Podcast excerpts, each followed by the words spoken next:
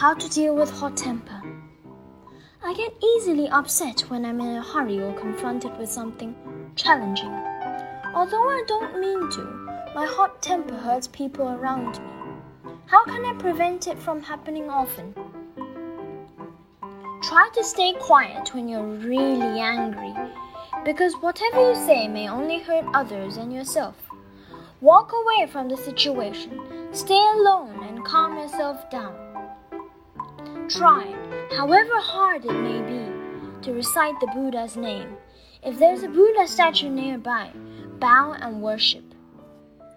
What is the root cause of anger? I have a bad temper. I always spin out of control and lose my temper easily by yelling at others. Is there any way to help me out?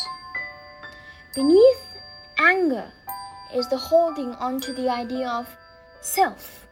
This is the blind spot that we don't see within when we become unsatisfied with others. Try to think more in the shoes of others. Ask what can I do to serve and help. Don't be too self-centered in your own world.